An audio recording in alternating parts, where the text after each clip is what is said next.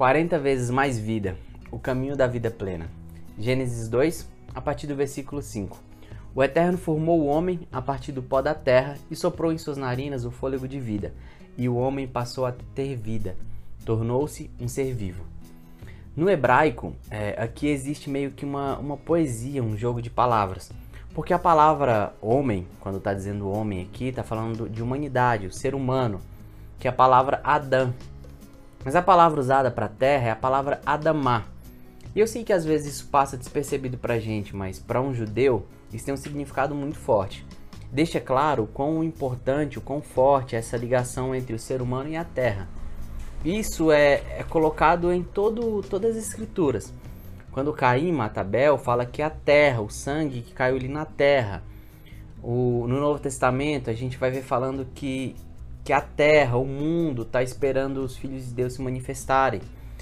O, na lei, o descanso para a terra. A nossa cultura bíblica, ela nos ensina a ter um olhar para a terra como não só como alguma coisa, um lugar que a gente vive, mas um lugar que a gente tem uma relação e uma relação que tem a ver com a nossa relação com Deus, um lugar que ele deu, um presente para que a gente cuidasse, para que a gente vivesse, para que a gente usufruísse, mas para que a gente também tivesse responsabilidade. E se a gente quer mesmo viver um tempo de qualidade de vida melhor, se a gente quer mesmo viver uma vida plena, a gente precisa cuidar daquilo que Deus nos deu.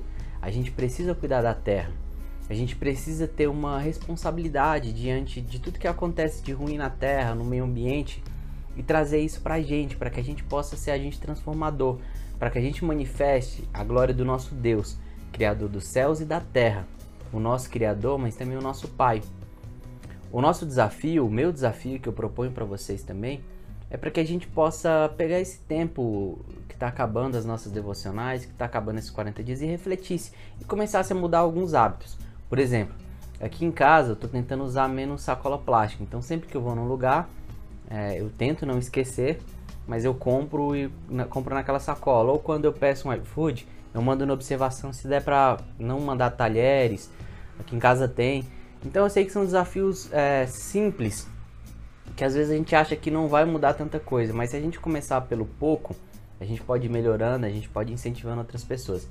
Então o nosso desafio dessa semana ou do resto da vida é tentar cuidar mais do meio ambiente, dessa terra que Deus nos deu, nos deu dessa terra da qual a gente veio.